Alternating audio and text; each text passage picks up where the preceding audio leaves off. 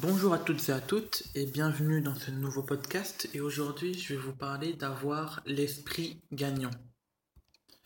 Partez d'un esprit gagnant. Les paroles les plus importantes ne sont pas toujours celles prononcées. Ce que vous direz importe pour uniquement 7%. Et les 93% c'est votre manière d'être qui l'emportera.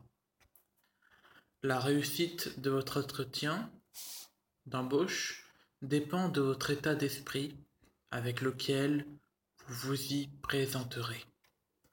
Votre état d'esprit est déterminé par ce que vous dites dans votre langage intérieur, par ce que vous vous dites dans votre langage intérieur avec vous-même avant et au cours de cet entretien.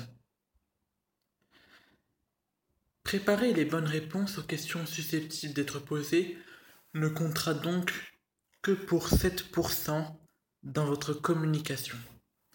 S'il est important donc de préparer ces questions, il sera plus important de préparer votre pensée qui fera le reste.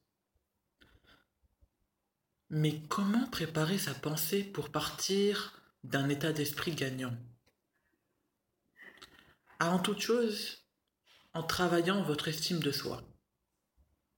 Répétez inlassablement des autosuggestions positives qui remonteront votre confiance en vous.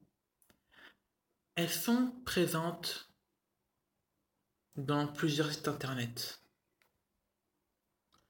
Croire très fort que vous êtes la meilleure personne faite pour la fonction à laquelle vous postulez.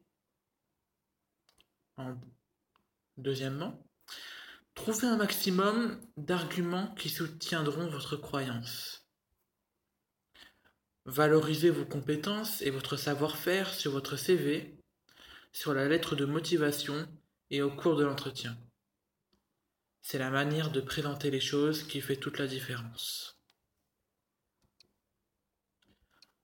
Voilà comment partir d'un esprit gagnant et avoir, et avoir et obtenir son poste. Ce sera tout pour ce court podcast. On se retrouve pour un prochain podcast. Ciao ciao.